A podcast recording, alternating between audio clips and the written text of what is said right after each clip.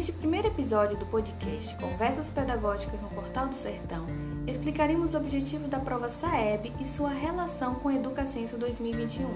Eu sou a Irã Prado, formadora do Instituto Anísio Teixeira, Bahia. Tanto o SAEB como a Educacenso se constituem como importantes ferramentas de produção de dados educacionais. É importante salientar que sem dados estatísticos não existem políticas públicas.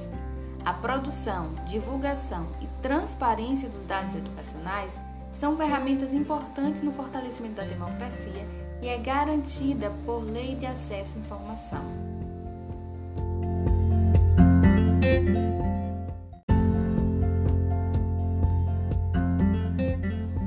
O SAEB é o sistema de avaliação externa em larga escala, composto por um conjunto de instrumentos realizado periodicamente pelo INEP desde os anos 90 e tem os seguintes objetivos: produzir indicadores educacionais para o Brasil, suas regiões e unidades da federação, avaliar a qualidade, a equidade e a eficiência da educação praticada no país em seus diversos níveis governamentais, subsidiar a elaboração, monitoramento e o aprimoramento de políticas públicas em educação baseadas em evidências, desenvolver competência técnica e científica na área de avaliação educacional, ativando o intercâmbio entre instituições de ensino e pesquisa.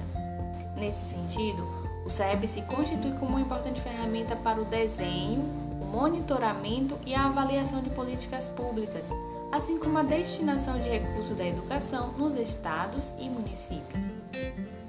SAEB e Educacenso andam juntos na composição de indicadores educacionais e no principal deles, o IDEB.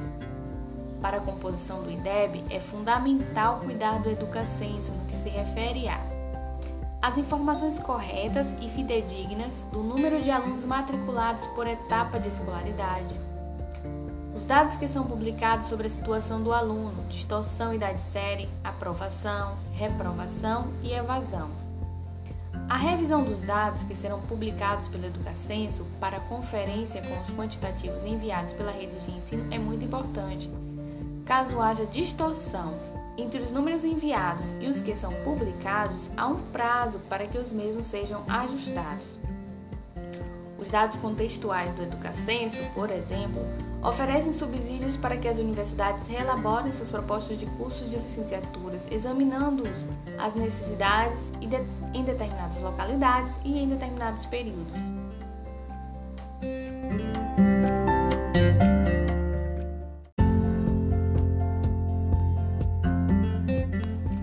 Chegamos ao final do nosso primeiro episódio da série Avaliação Externa podcast de Conversas Pedagógicas no Portal do Sertão.